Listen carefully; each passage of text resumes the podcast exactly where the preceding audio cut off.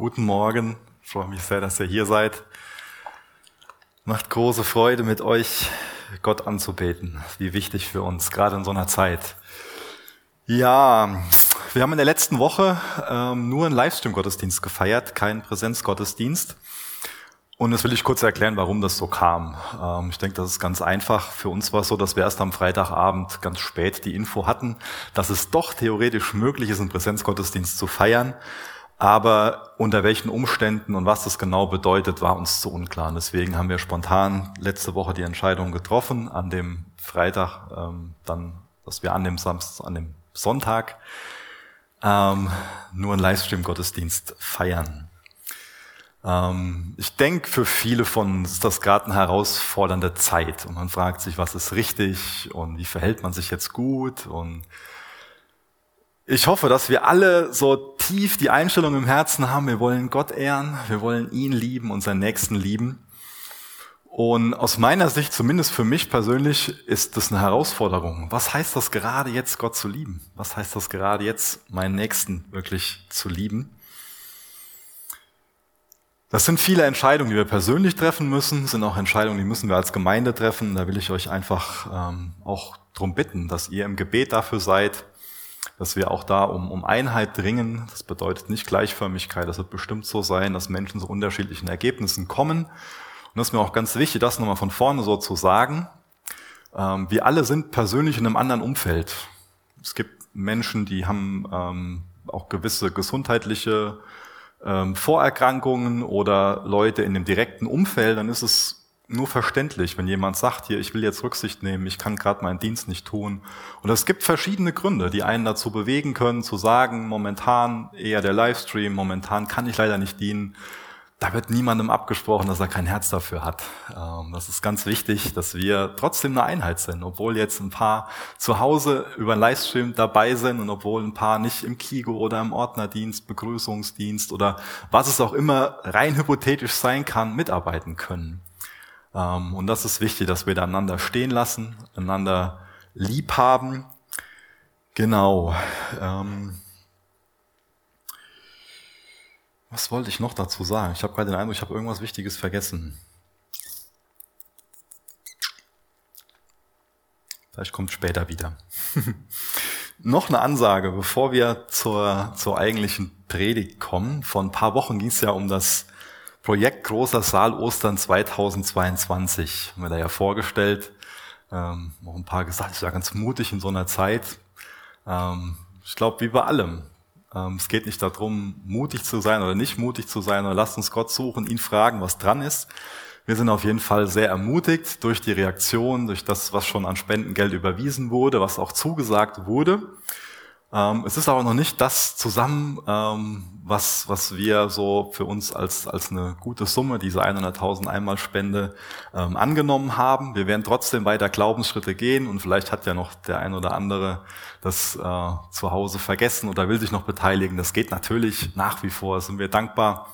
Deswegen, das wäre echt ein großer Wunsch, wenn äh, wir das zu unserem gemeinsamen Anliegen machen da geht es nicht darum, dass dann jeder eine Riesensumme spendet, aber ich glaube, das ist ein wunderbares Zeugnis, auch gerade in der Zeit, ähm, wenn man sich auch mit kleinem Betrag, was auch immer für einen Grad angemessen und für einen Grad drin ist, ähm, so daran beteiligt.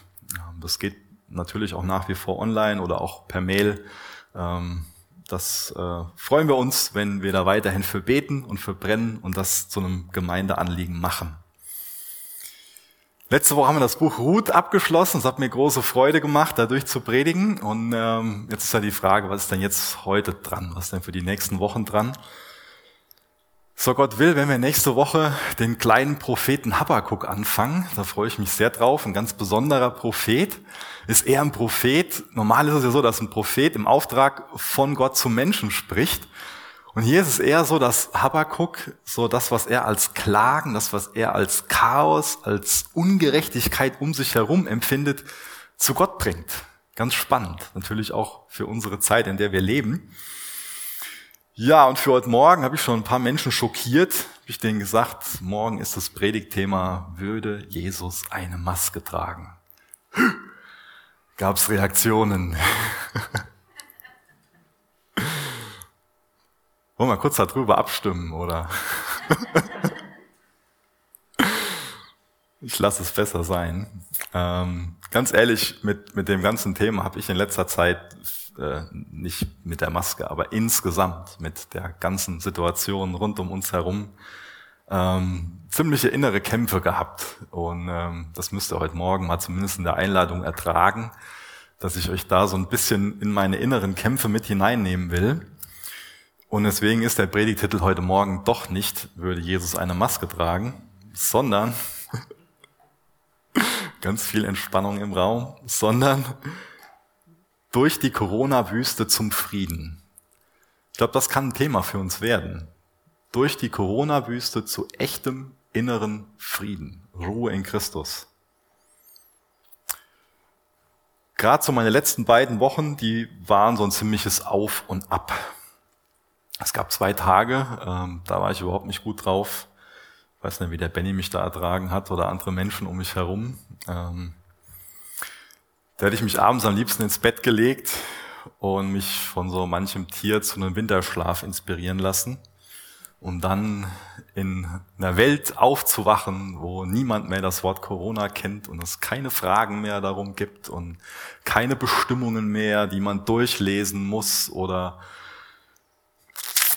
Ihr merkt, da war so eine gewisse innere Anspannung bei mir, auch so ein, so ein Frust. Ich habe einfach keinen Bock mehr darauf gehabt, auf Deutsch gesagt. So eine Ungewissheit, ein Unverständnis, ein Zahlenwirrwarr, ein Meinungswirrwarr. Und anscheinend gab es um mich herum nur noch so ein Thema. Die Welt dreht sich nur noch um Corona oder hält halt an wegen Corona, wie man das auch immer sehen will. Und wenn dann in unseren Köpfen so ein bunter Cocktail aus Angst, aus Frust und aus Verwirrung und Unsicherheit ist, dann können wir nicht mehr klar denken und auch keine guten Entscheidungen mehr treffen. Ich will uns heute Morgen Mut machen, dass Gott sehr gut mit Klagen und mit Frust und Überforderung klarkommt. Dass wir ihm alles bringen dürfen, zu seinen Füßen hinlegen dürfen. Und ähm, ein Satz, an den mich unser Herr erinnert hat, ähm, als ich ihm so meine Klagen gebracht habe, der kommt aus diesem Propheten, um den es in den nächsten Wochen gehen wird, der Prophet Habakkuk, Kapitel 2, Vers 4. Nur die eine Hälfte, da lesen wir, der Gerechte wird aus dem Glauben leben. Es wird im Neuen Testament sogar dreimal zitiert, dreimal wiederholt. Und das sollte ein Lebensprinzip von uns sein. Und ich glaube, so kommen wir auch gut durch jede Krise. Der Gerechte wird aus dem Glauben leben. Als ich mich deprimiert hingelegt habe, um Winterschlaf zu machen, habe ich nicht aus dem Glauben gelebt. Und ich habe auch nicht meinen Fokus wirklich auf Jesus gehabt. Ich habe nicht wirklich mein Vertrauen auf ihn gesetzt, meine Hoffnung, meine Zuversicht. Ich habe mir von ihm nicht sagen lassen, was mein Auftrag jetzt ist sondern habe mich von anderen Gedanken beherrschen lassen. Und das ist, glaube ich, wichtig für uns, dass wir Verantwortung für unsere Gedanken übernehmen. Übernimmst du Verantwortung für deine Gedanken? Martin Luther hat mal gesagt, wir können nichts dagegen tun, das ist jetzt ein bisschen neudeutsch vielleicht aus, ein bisschen neudeutscher ausgedrückt, dann verstehen wir es besser. Wir können nichts dagegen tun, dass Vögel über unserem Kopf rumfliegen. Aber du und ich, wir können was dagegen tun, dass sie ein Nest auf unserem Kopf bauen. So ein Gedanke, der kommt mal angeflogen. Und dann können wir den auch in Christus Gehorsam nehmen und ihn Fragen darüber stellen. Und aber welche Gedanken lassen wir Nester bauen? Von welchen Gedanken lassen wir uns einnehmen? Ich will uns Mut machen, dass wir wirklich auf Jesus fixiert leben und dass wir ein Leben im Glauben leben.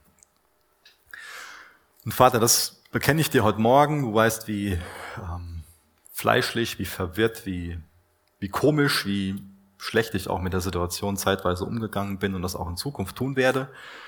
Ich bitte dich da um Gnade für mich, für uns als Gemeinde, wir wollen heute Morgen unsere Gedanken in dir gefangen nehmen. Wir wollen dich anbeten. Wir wollen deinen Willen suchen. Wir wollen uns von dir Mut machen lassen, Kraft geben lassen. Wir wollen an dem Ganzen reifen und wachsen, die Freude nicht verlieren und alle Zeit dankbar sein. Wirk du durch deinen Geist an unseren Herzen. Amen. Der Gerechte wird aus dem Glauben leben. Die Folgen von Corona, die kann keiner von uns überblicken. Keiner von uns kann das mit Bestimmtheit sagen, welche Folgen gesundheitlich, wirtschaftlich und auch sozial auf uns zukommen. Auch nicht über welchen Zeitraum. Es weiß auch niemand von uns, welche Auswirkungen Corona auf uns als Gemeinde haben wird. Werden wir daran wachsen als Gemeinde? Werden wir dadurch geeinter in der Mission, die Jesus für uns als Gemeinde hat? Werden wir stärker dadurch? Wird unsere Liebe zu Jesus, wird unsere Liebe zueinander in der Zeit wachsen? Wenn wir respektvoll miteinander umgehen und wirklich ein Licht sein in dieser Zeit, wenn wir wirklich Salz sein, wie wird es nach dem Sturm aussehen? Ich persönlich habe eine recht geringe Toleranz gegenüber Unsicherheit. Und ich glaube, im Allgemeinen haben Menschen, die in der westlichen Kultur aufgewachsen sind, gerade in der Mittelschicht, eine recht geringe Toleranz gegenüber Unsicherheit. Menschen, die in einem Kriegsgebiet aufgewachsen sind oder auch Menschen, die schwerwiegende Krankheiten, die in schlimmer Armut aufgewachsen sind, die wissen viel eher, wie man mit Unsicherheit Frieden schließen kann. Das will ich uns Mut machen, mit Unsicherheit Frieden zu schließen. Wir alle sind, ich denke, die meisten von uns, so ist besser formuliert, ich denke, die meisten von uns sind mit so einem ähm, gewissen Gefühl der Kontrolle aufgewachsen. Das haben wir vermittelt bekommen und darauf wollen wir auch nur sehr, sehr ungern verzichten, auf dieses Gefühl der Kontrolle. Die Wahrheit ist aber, dass Kontrolle eine Illusion ist.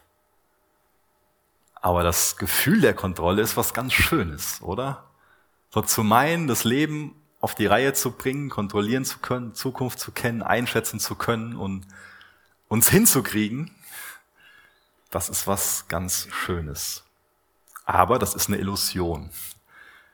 Und ich denke, das ist ein Teil, was Corona bei uns macht, dass das sehr an dieser Illusion rüttelt und uns deutlich macht, wir haben nicht die Kontrolle. Wir haben nicht die Kontrolle. Wir haben vielleicht mal gemeint, sie zu haben, aber wir haben sie nicht. Die Wahrheit ist, wir haben viel weniger unter Kontrolle, als wir es wahrhaben wollen. Die gute Nachricht ist, dass wir ständig die Möglichkeit haben, in Gottes Gegenwart zu gehen und zu beten, Herr, erbarme dich. Das ist zum Beispiel ein Aspekt, wie wir auch unsere Gedanken gefangen nehmen können. Wie wir so einen schrägen Vogel, der ankommt, auch in den Gehorsam Christus nehmen können indem wir ins Gebet gehen und beten, Herr, erbarme dich. Wir müssen uns nicht von so einem Gefühl der Ohnmacht tyrannisieren lassen, sondern wir dürfen beten, Herr, erbarme dich. Und dann erinnern wir uns daran, wir selbst werden vielleicht ohnmächtig aufgrund dem einen oder anderen Umstand, muss ja nicht nur Corona sein, Gott ist nie ohnmächtig. Er wird nie ohnmächtig. Er ist nie überfordert. Für ihn ist das nicht zu groß. Er hat die Kontrolle nicht verloren. Und wenn er spricht, muss ihm alles gehorsam sein. Er kann von jetzt auf gleich jeden einzelnen Umstand ändern. Wir schaffen das nicht. Wir stoßen an unsere Grenzen. Ich zumindest. Wir können am Ende sein in einzelnen Situationen. Aber dieses Wissen, es gibt eine höhere Instanz, das bringt doch eine große Entlastung mit sich. Und wir wissen, Gott ist gut, er ist gerecht, er ist gütig, er ist allmächtig, er ist allwissend. Dann müssen wir nicht mehr alles auf die Reihe kriegen und dann müssen wir nicht mehr alles selber schaffen. Das ist wichtig, dass wir diese Wahrheit, wir schaffen das nicht aus uns selbst heraus, dass wir das akzeptieren. Und wenn wir das wahrnehmen, dass wir die Kontrolle verloren haben oder dass wir die, dass wir nur mal die Illusion hatten, die Kontrolle zu haben, dann können verschiedene Mechanismen in uns ablaufen, wie wir dann wieder verzweifelt versuchen, die Kontrolle zurückzugewinnen. Ein Mechanismus kann so eine Schuldzuweisung sein. Dann suchen wir nach einem Sündenbock. Der kriegt dann das Problem zugeschoben. Der wird für die Krise, für das Trauma verantwortlich gemacht. Gleiches jetzt im Fall von Corona China.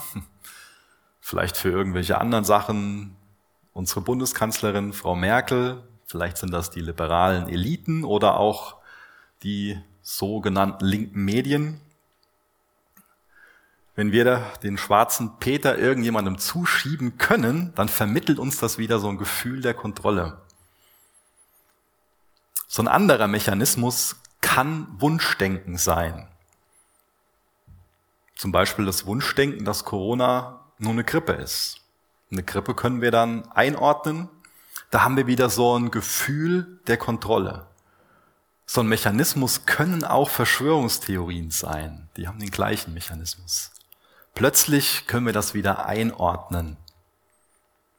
Und die Wahrheit ist, dass diese Theorien die Fähigkeit haben, dass wir Christen uns wirklich von dem ablenken lassen, um den es wirklich geht, um Jesus Christus, dass wir uns von unserer Mission ablenken lassen.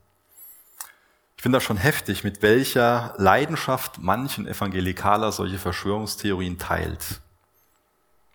Wo haben wir da ein Vorbild für in der Schrift? Wie sind denn Paulus, Petrus, unser Herr Jesus damals mit Missständen umgegangen? Die haben in einer Welt gelebt, die voll von Korruption war, voll von Missständen. Da gab es ganz schräge Geschäfte zwischen den römischen Besatzern und auch dem sadduzäischen Priestertum. Was lesen wir davon in der Schrift? Die predigen laut das Evangelium. Laut und deutlich weisen sie auf das Licht, auf Jesus hin. Und sind nicht damit beschäftigt, irgendwelche Schatten aufzumalen, vor allen Dingen auch keine Schatten, die, wo es fragwürdig ist, ob das überhaupt der Wahrheit entspricht. Ich glaube, das wirkt sich ganz, ganz fatal auf die Glaubwürdigkeit des Evangeliums aus, wenn die gleichen Menschen, die behaupten, Christen zu sein, außerdem Halbwahrheiten weitergeben, ungeprüft Behauptungen übernehmen, falsches Zeugnis reden und auch Verleumdung anstellen. Was ist meine Aufgabe? Es ist meine Aufgabe, so eine Botschaft der Hoffnungslosigkeit, eine Botschaft der Verunsicherung, weiterzugeben? Ist es meine Aufgabe, potenzielle Unwahrheiten weiterzugeben oder was ist meine Aufgabe? Matthäus 5, Vers 16. So soll euer Licht leuchten vor den Menschen, damit sie eure guten Werke sehen und eure, euer Vater, euren Vater, der in den Himmeln ist, verherrlichen. So soll euer Licht leuchten vor den Menschen, damit sie eure guten Werke sehen und euren Vater, der in den Himmeln ist, verherrlichen. Ich war gestern Abend echt ermutigt zu sehen, wie unsere Kinder und die Kigo-Mitarbeiter das gemacht haben. Das war sehr mutmachend. Spekulative Prophetien können auch so ein Griff zur Kontrolle sein. Wenn wir für uns die Überzeugung haben, ich kenne die Zukunft ganz spezifisch, dann fühlen wir uns sicherer, dann meinen wir wieder die Kontrolle zu haben. Die Bibel, die sagt uns in groben Zügen, was in der Zukunft passieren wird. Aber sie sagt uns nicht genau, wann es geschieht. Sie sagt uns auch nicht, was vorher noch alles passiert. Sie sagt uns vor allen Dingen nicht, was spezifisch in unserem Leben im Morgen, in der nächsten Woche, im nächsten Jahr geschehen wird. Die Entrückung, die kann jeden Moment passieren und es kann noch lange dauern. Denke, gerade in Matthäus 24 sind wir daran erinnert worden. Das war ja auch gerade während dem ersten Lockdown. Da ist dieses Gleichnis von den Jungfrauen, die unterschiedlich viel Öl in ihren Lampen haben, was uns klar aufzeigt, wir sollen bereit sein und es kann sein, dass wir, die Braut, viel länger auf den Bräutigam warten müssen, als wir eigentlich meinen und als es damals in der Kultur sogar angemessen war. Das ist also so ein Spannungsfeld, in dem wir leben. Jesus kann jeden Moment wiederkommen, aber es kann auch noch länger dauern. Wir sollen bereit dafür sein, dass es lange dauert. So eine heilige Ungewissheit. Es ist meine tiefe Überzeugung, dass wir mit der Auslegung von biblischer Prophetie sehr sorgsam sein sollten, wie mit dem ganzen Rest der Bibel, und auch sehr konservativ umgehen sollten. Bei dem ganzen Thema geht es um nicht weniger als um die Vertrauenswürdigkeit und auch um die Glaubwürdigkeit der Bibel. Und wenn wir da ansetzen und Behauptungen aufstellen, was alles angeblich biblische Prophetie ist und sich dann rausstellt, dass es nicht biblische Prophetie war, dann greifen wir damit die Vertrauenswürdigkeit und Glaubwürdigkeit der Bibel an. Und wenn wir uns das auch ansehen, Offenbarung 22 am Ende, werden wir sehr davor gewarnt, dass wir nichts hinwegnehmen sollen, dass wir nichts hinzufügen sollen. Auch Alarmismus ist so ein Mechanismus. Es kann so ein Griff zur Kontrolle sein. Alarmismus, das beschreibt so eine ganz unnötige, so eine übertriebene und spekulative Warnung vor Problemen. Kennt ihr das? Wisst ihr, was ich da so meine? Wenn wir meinen, so die zukünftigen Katastrophen sehen zu können, dann fühlen wir uns sicherer. So ein Satz kann sein, die Gemeinden, die werden nie wieder so voll sein wie vor der Krise. Wenn wir uns die Kirchengeschichte ansehen, waren die Gemeinden nie so voll wie nach der Krise. Meistens zumindest. Nicht in jedem einzelnen Fall, aber meistens. Und wenn wir diesem Satz glauben, dass die Gemeinden nie wieder so voll sein werden wie vor der Krise, werden wir uns auch so verhalten. Fatal. Das waren jetzt mehrere Beispiele, wie wir für uns versuchen können, so einen gefühlten Kontrollverlust zu kompensieren.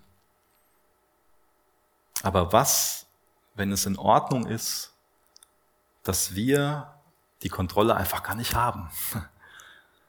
Was, wenn wir darin Frieden finden können, dass Gott die Kontrolle über alle Dinge hat? Ich glaube, dass vieles momentan, zumindest für mich persönlich, so eine Art und Weise ist, wie Gott mich herausfordert und mich persönlich fragt, ob ich ihm vertraue, ob ich bereit bin, wirklich im Glauben zu leben. Wenn wir in der Bibel lesen, lesen wir oft Bezug auf die ganze Geschichte von Krisen, von Epidemien. Und es gibt etliche Krisen, es gibt etliche Epidemien, von denen wir genau wissen, wo Gott von sich sagt, dass er das geschickt hat, dass er das bestimmt hat. Und ich werde definitiv heute Morgen nicht behaupten, dass ich weiß, ob jetzt Corona von Gott bestimmt ist, geschickt ist oder auch nicht. Ich will nur jetzt ein paar Sätze zu dem sagen, wo Gott in seinem Wort klar sagt, dass er das als Epidemie, als Krise geschickt hat. Warum war das so? War das wegen seinem Zorn? Ja, das wissen wir ganz genau. Das aus, weil Gott ein Gott des Zorns ist, nicht der Tobsucht, aber ein Gott des Zorns ist, er in der Vergangenheit auch Krisen und Epidemien geschickt hat. Gott ist ein Gott des Zorns, nicht der Tobsucht. Und er ist ein Gott der Barmherzigkeit. Und wir sollten, das lehrt uns auch Gottes Wort, in jedem von seinen Gerichten auch immer seine Barmherzigkeit sehen, weil sein Gericht auch immer ein Weckruf ist, ein barmherziger Weckruf, zur Besinnung zu kommen, die Wahrheit zu, zu sehen, ihn, ihn mehr anzubeten, ihn mehr zu lieben. Und ich glaube, dass ich nicht übertreibe und auch nicht Gott irgendwas andichte, was gar nicht der Fall ist. Ich kann trotzdem sagen, dass Corona für uns ein Weckruf sein sollte. Ist Corona für dich ein Weckruf? Für mich soll Corona ein Weckruf sein, das glaube ich schon. Ich soll nicht autonom entscheiden. Ich soll nicht so handeln, als ob ich unabhängig von Gott bin, als ob ich ihn nicht brauche. Mir zeigt es tiefer auf, wie sehr ich von Gott abhängig bin, wie wenig ich unter Kontrolle habe. Es hat definitiv das Potenzial, dass unser Stolz gebrochen wird, dass unserer Selbstgerechtigkeit die Maske vom Gesicht gerissen wird. Wie ist das mit dir? Für was ist das ein Weckruf? Ich glaube ganz stark, dafür, damit wir sehen, wie abhängig wir von Gott sind. Und Gott ist kein Narzisst, der es feiert, dass jemand so hilfsbedürftig ist und er ist so erhaben. Die Wahrheit ist, wenn wir unsere Abhängigkeit zu Gott erkennen und uns ihm anvertrauen, dass wir an keinem anderen Ort so viel Geborgenheit und Liebe und Verständnis finden wie bei ihm. Lässt du das zu, dass du ein Stück weit zerbrochen wirst, um genau da zu landen, an dem Ort, an dem Gott dich haben will, an diesem Ort der Geborgenheit, der Liebe, des Friedens bei ihm. Wir sind dazu geschaffen, in ihm zu sein. Du und ich. Als Gemeinde sind uns ja drei theologische Tugenden besonders wichtig aus 1. Korinther 13, Vers 13. Glaube, Hoffnung, Liebe. Die drei, die bleiben noch und die Liebe ist die größte. Das sind in erster Linie Tugenden, keine Gefühle. So eine Tugend ist eine hervorragende Eigenschaft. Und jemand, der Jesus nachfolgt, der ist ein Mann, eine Frau des Glaubens, der Hoffnung und der Liebe. Der Gerechte wird im Glauben leben. Der Gerechte lebt voll Hoffnung, weil er weiß, dass Jesus sein Retter ist, weil er weiß, dass Jesus die Kontrolle nicht verliert und ihm auch helfen will, nicht nach einer falschen Art der Kontrolle zu greifen. Der Gerechte ist voll Liebe. Liebe zu Jesus und auch voll Liebe zu seinem Nächsten. Was für eine Rolle spielt Kontrolle in Bezug auf Glaube, Hoffnung, Liebe? Keine Rolle. Ich glaube, dass der Griff zur Kontrolle für uns ein ganz großes Problem in Bezug auf unser geistliches Leben sein kann. Kontrolle ist mit diesen dreien unvereinbar. Kontrolle hat mit Glaube, Hoffnung und Liebe nichts zu tun. Zuerst zum Thema Glaube. Ein kontrollierender Mensch, der lebt nicht mit einem tiefen, stetigen Vertrauen in Gottes Güte und in Gottes Vorsehung. Dann vertraut man nicht Gott, dass er mit seiner unsichtbaren und mit seiner sichtbaren Hand das in seinem Leben tun wird, was er tun will. Man ruht also nicht in der Souveränität Gottes. Vielmehr ist man dann ängstlich, verkrampft, äußerst nervös.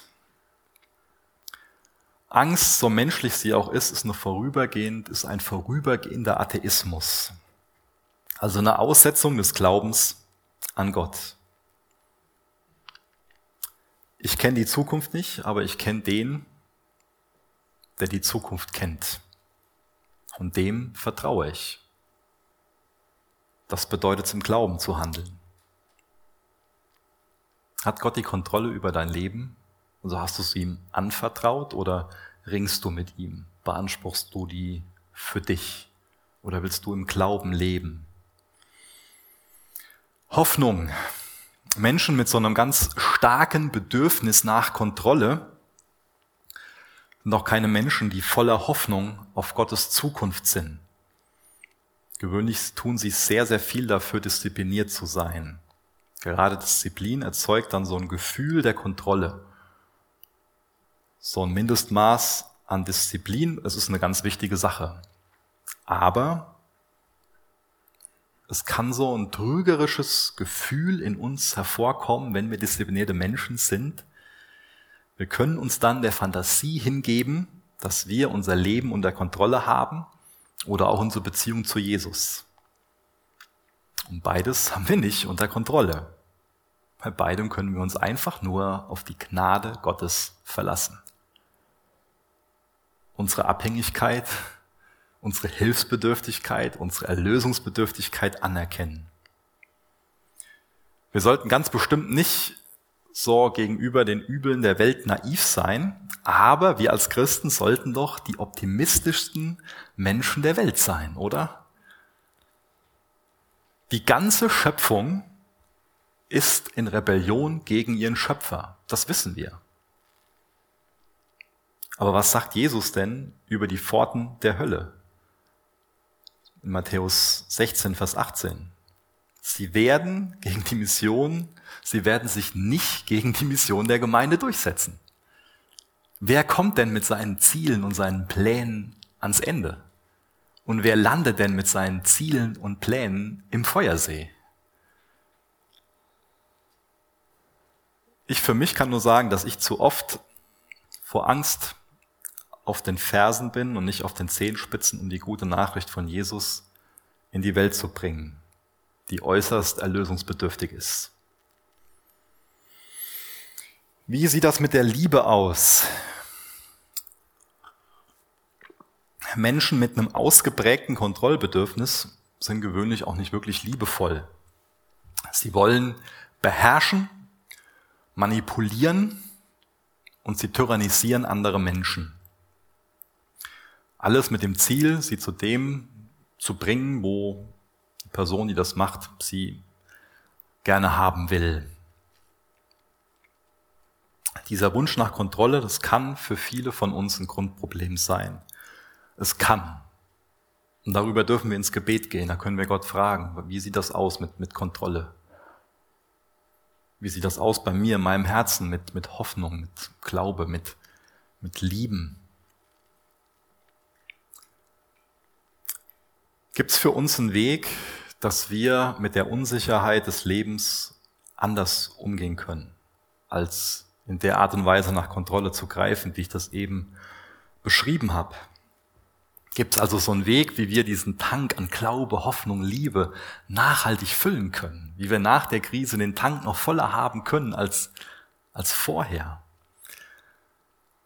Ich glaube, dass wir einen ganz tollen Weg in dem zweiten Buch Mose, Exodus, aufgezeigt bekommen. Da wird nämlich die Geschichte erzählt, wie Gott sein Volk durch die Wüste bringt.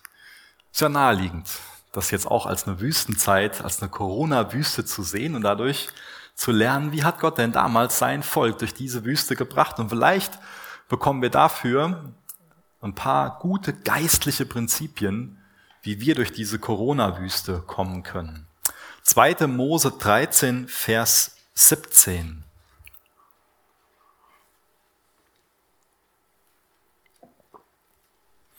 Und es geschah, als der Pharao das Volk ziehen ließ, führte Gott sie nicht den Weg durch das Land der Philister, obwohl er der Nächste war. Denn Gott sagte, damit es das Volk nicht gereut, wenn sie Kampf vor sich sehen und sie nicht nach Ägypten zurückkehren. Daher ließ Gott das Volk einen Umweg machen, den Wüstenweg zum Schilfmeer. Und die Söhne Israel zogen kampfgerüstet aus dem Land Ägypten heraus. Es war diese große Verheißung, dass Gott sein Volk aus der Sklaverei in Ägypten befreien wird und in das verheißene Land führen wird. Und vielleicht wäre es auch so deine Erwartung, mir ist das sehr naheliegend, so kürzeste Weg mitten ins Land der Verheißung und dann ist alles gut. Es kam anders. Gott hat Israel nicht auf dem direkten Weg aus Ägypten nach Kanaan geführt, sondern stattdessen hat er sie in die Wüste geführt. Es gab da oder gibt, glaube ich, immer noch diese Hauptstraße, die Via Maris, die führte geradewegs nach Norden Richtung Kanaan, aber Gott führte sie nach Südosten, so entlang des Suezkanals, buchstäblich in die falsche Richtung, hinaus in die Wüste des Sinai. Warum hat er das denn gemacht? Die waren noch nicht bereit, ihr Ziel zu erreichen. Sie dachten, sie wären bereit, und davon gelesen, die zogen kampfbereit aus Ägypten herauf, aber sie waren nicht bereit. Sie waren noch nicht bereit für das verheißene Land. Also führt Gott sie erstmal in die Wüste. Aus zwei Gründen. Weil er sie dort prüfen will und weil er ihnen seine Lehre, sein Gebot mitgeben will. Beides brauchen sie. Sie brauchen Prüfung, sie brauchen Glaubensprüfung und sie brauchen sein Wort. Und beides können sie nur wirklich lernen. Beides kann wirklich nur die Ziele in ihrem Leben verfolgen, die Gott damit hat, wenn sie Jesus durch die Wüste hindurch folgen. In ihrem Fall, wie wir gleich lesen würden, der Feuersäule, der Wolkensäule. Die sind nur nicht bereit dazu. Sie haben noch Lektionen, die sie lernen müssen. Der direkte Weg nach Norden, das wäre so eine elftägige Fußreise gewesen. Wie lange sind sie schlussendlich unterwegs? 40 Jahre. Das ist so eine Horrorvorstellung für mich. Ich habe dafür elf Tage eingeplant. Und Gott, du willst mich doch ins verheißene Land bringen. Jetzt 40 Jahre, ich meine, seht ihr das Verhältnis mal an. Elf Tage, 40 Jahre, was, was ist das für ein Verhältnis? Aber es war notwendig. Es war gerecht, es war gut. 2. Mose 13, Vers 21. Der Herr aber zog vor ihnen her, bei Tag in einer Wolkensäule, um sie auf dem Weg zu führen, und bei Nacht in einer Feuersäule, um ihnen zu leuchten, damit sie Tag und Nacht wandern konnten. Weder wich die Wolkensäule vor dem Volk bei Tag noch die Feuersäule bei Nacht. Auch hier aus dem Abschnitt können wir wieder unheimlich viel zum Thema Kontrolle und das Leben im Glauben lernen. Gott hat ihnen nämlich keine Karte in die Hand gedrückt und er hat ihnen auch keinen Zeitplan in die Hand gedrückt. Sie mussten für sich jegliche Form der Kontrolle abgeben. Sie konnten einfach nur sagen, jetzt sind wir in der Wüste, Gott hat uns diese Wolkensäule geschickt, diese Feuersäule geschickt und alles, was wir tun können, ist dem hinterherziehen und vertrauen, dass Gott uns dahin führt, wo er uns hinführen will. Das hat mit Kontrolle nichts zu tun. Hier geht es darum, zu lernen, Gott zu vertrauen. Lernst du gerade Gott zu vertrauen? Ich habe keine Karte, ich habe keinen Zeitplan, ich kann nur Gott vertrauen. Er kennt die Zukunft, ich kenne sie nicht, ich weiß noch nicht mal, was morgen ist. Gott gibt uns seinen Heiligen Geist als Führer, als Leiter. Er will uns in die ganze Wahrheit leiten, er will uns führen. Wir haben keinen genauen Zeitplan. Wir haben keine Landkarte. Wir haben sein Wort, ja. Das haben wir, wie dankbar wir dafür sein können. Wir haben seinen Geist. Und wir dürfen lernen, durch die Umstände, in denen wir sind, ihm zu vertrauen, uns ihm anzuvertrauen.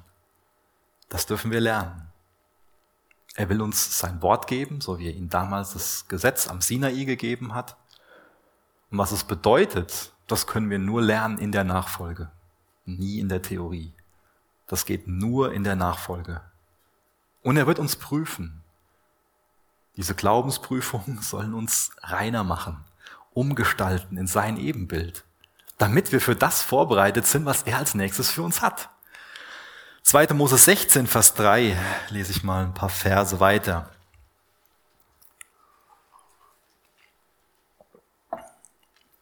Da sieht man dann eine menschliche Reaktion und gleichzeitig eine sehr falsche Reaktion. 2. Mose 16, Vers 3. Und die Söhne Israel sagten zu ihnen, wären wir doch durch die Hand des Herrn im Land Ägypten gestorben, als wir bei den Fleischtöpfen saßen, als wir Brot aßen bis zur Sättigung. Denn ihr habt uns in diese Wüste herausgeführt, um diese ganze Versammlung an Hunger sterben zu lassen.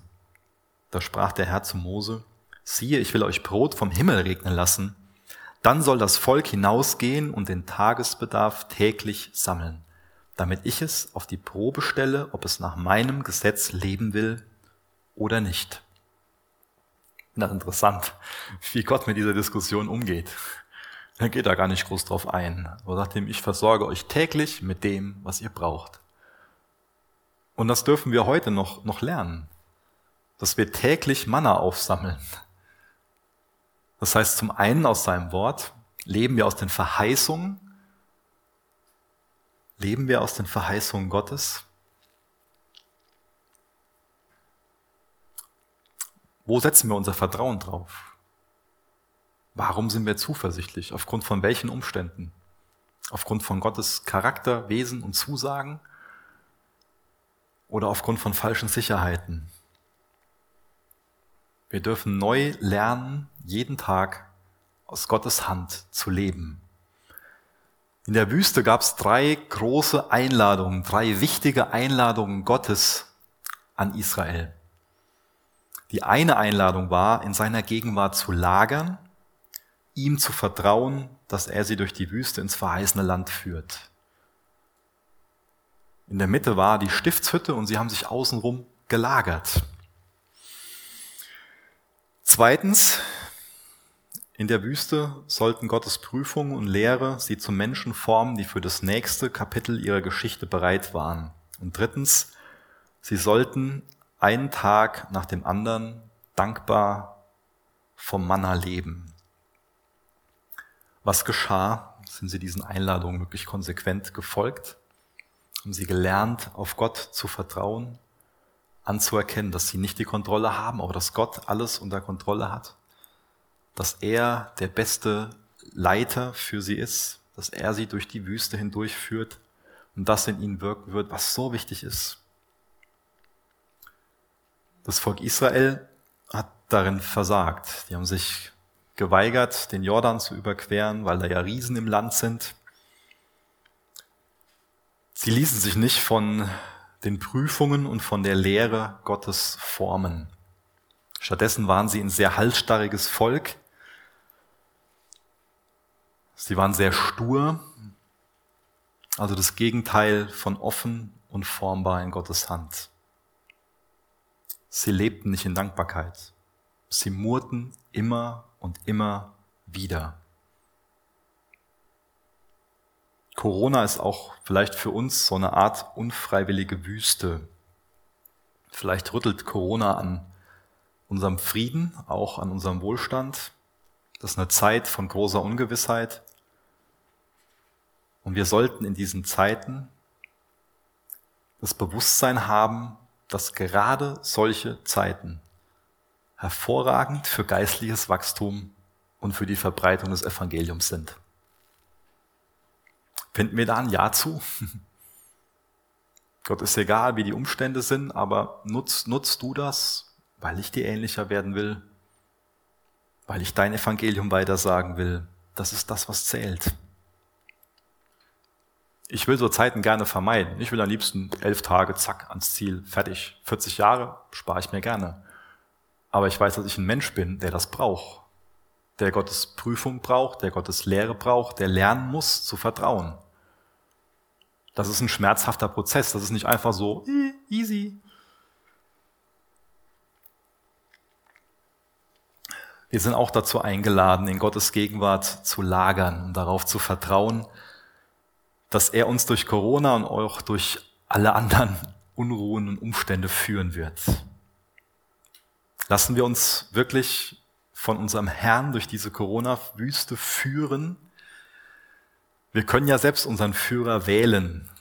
Wir können Gott als unseren Führer wählen oder irgendeine Nachrichtenagentur unserer Wahl, eine politische Partei oder auch der ängstlichen Stimme in unserem Kopf Vertrauen schenken. Und ich glaube, die Einladung Gottes, die besteht darin, dass wir seinen Geist als unseren Führer wählen und auch sein Volk, die Gemeinde, als unsere Reisegefährten wählen. Lassen wir es zu, dass uns Corona spaltet oder suchen wir Gottes Willen? Werfen wir vorschnell einander irgendwas vor oder warten wir gemeinsam auf dem Herrn? Weil wir auch hierin so, so einen Kairos, so einen gottgegebenen Moment sehen können. Als zweites, Gott möge uns zu Menschen formen, die bereit sind für das, was als nächstes kommt. In Gottes Ebenbild umgestaltet zu werden, wirklich am Charakter zu reifen, geistlich zu reifen, das ist nie einfach nur angenehm, sondern das ist immer mit Wachstumsschmerzen verbunden. Und das ist immer damit verbunden, dass wir uns selber sterben. Und dass wir uns selber sterben, das macht uns keine Freude, das tut uns weh.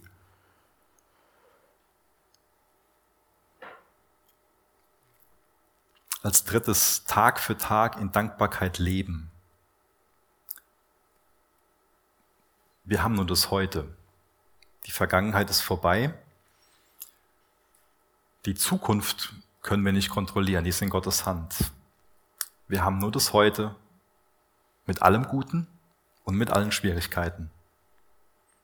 Und ich glaube, dass es wichtig für uns ist, dass wir diesem Drang zu murren widerstehen, dass wir das abwehren und dass wir stattdessen täglich für unser Brot danken. Im wörtlichen und auch im übertragenen Sinn. Liest du täglich Manna auf? Ach so, Gott, du wirst mir heute das geben, was ich brauche. Du wirst mir das aus deinem Wort geben Du wirst mir das finanziell geben, du wirst mir das emotional geben, du wirst mich mit dem versorgen, was ich brauche. Zeig mir, was in meiner Verantwortung liegt, zeig mir, was es für mich bedeutet, im Vertrauen auf dich zu leben und das Manna täglich, täglich aufzulesen. Ich komme nochmal zurück zu dem Bild vom Anfang von diesem schrägen Vogel oder auch mal den schönen Vögeln, die angeflogen kommen und Nest bauen wollen. Wir sollten so, so schöne Vögel züchten. Da bin ich großer Freund von. Das hoffe ich auch mehr und mehr zu lernen. Und es gibt so viele Möglichkeiten, wie wir schon morgens früh, ich meine ganz ehrlich, letzte Woche, ich gucke morgens auf mein Handy und ich lese morgens zwölf Meter Abstand zum Singen. Also, oh, super Gedanke, sofort Frust. Äh welche Vögel lasse ich denn dann morgens früh an mich rankommen? Habe ich das vielleicht, schreibe ich mir eine Verheißung Gottes auf den Spiegel im äh, Badezimmer. Dann muss ich nicht nur mein Gesicht sehen, wie ich mir die Zähne putze, sondern kann mir den Vers durchlesen. Was kommt denn morgens auf meinem Handy? Welche Gedanken, welche Vögel kommen denn da angeflogen? Sind das bewusst Gedanken Gottes? An seine Verheißung, an sein Wesen, die mir eine ganz andere Haltung geben, die mir ganz anders dabei helfen werden, im Glauben zu leben.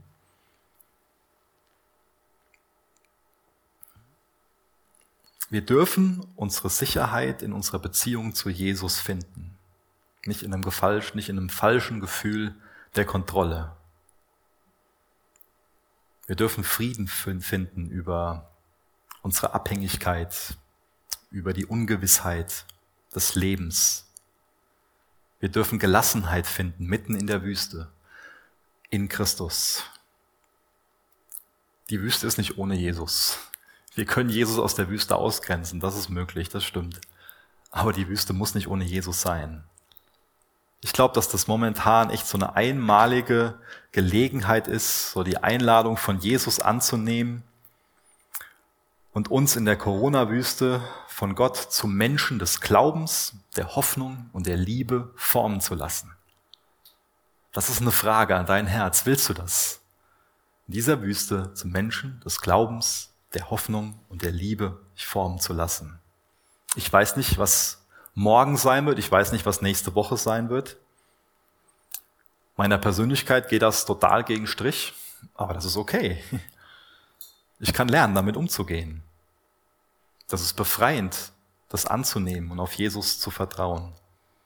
Und ich glaube, dass einige so der befreiendsten und der ehrlichsten und der freundlichsten Worte, die wir einander sagen können, momentan einfach nur das ist, ich weiß es nicht. Aber Gott ist mit uns. Und lasst uns zusammenhalten. Ich kann mich nicht daran erinnern, in den letzten Wochen daran gehindert worden zu sein, Zeugnis von meiner Hoffnung in Jesus abzulegen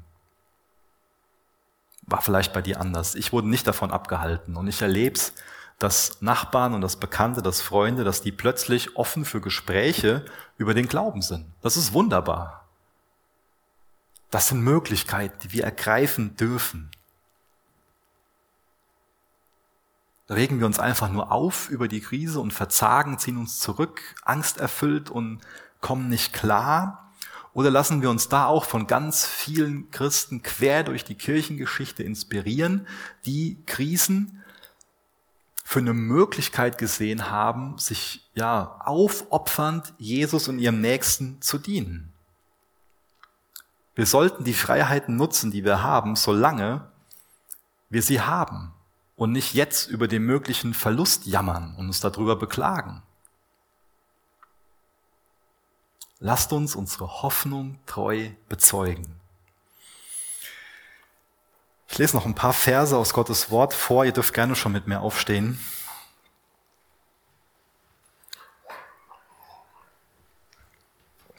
Der erste Vers aus Epheser 5, Vers 15.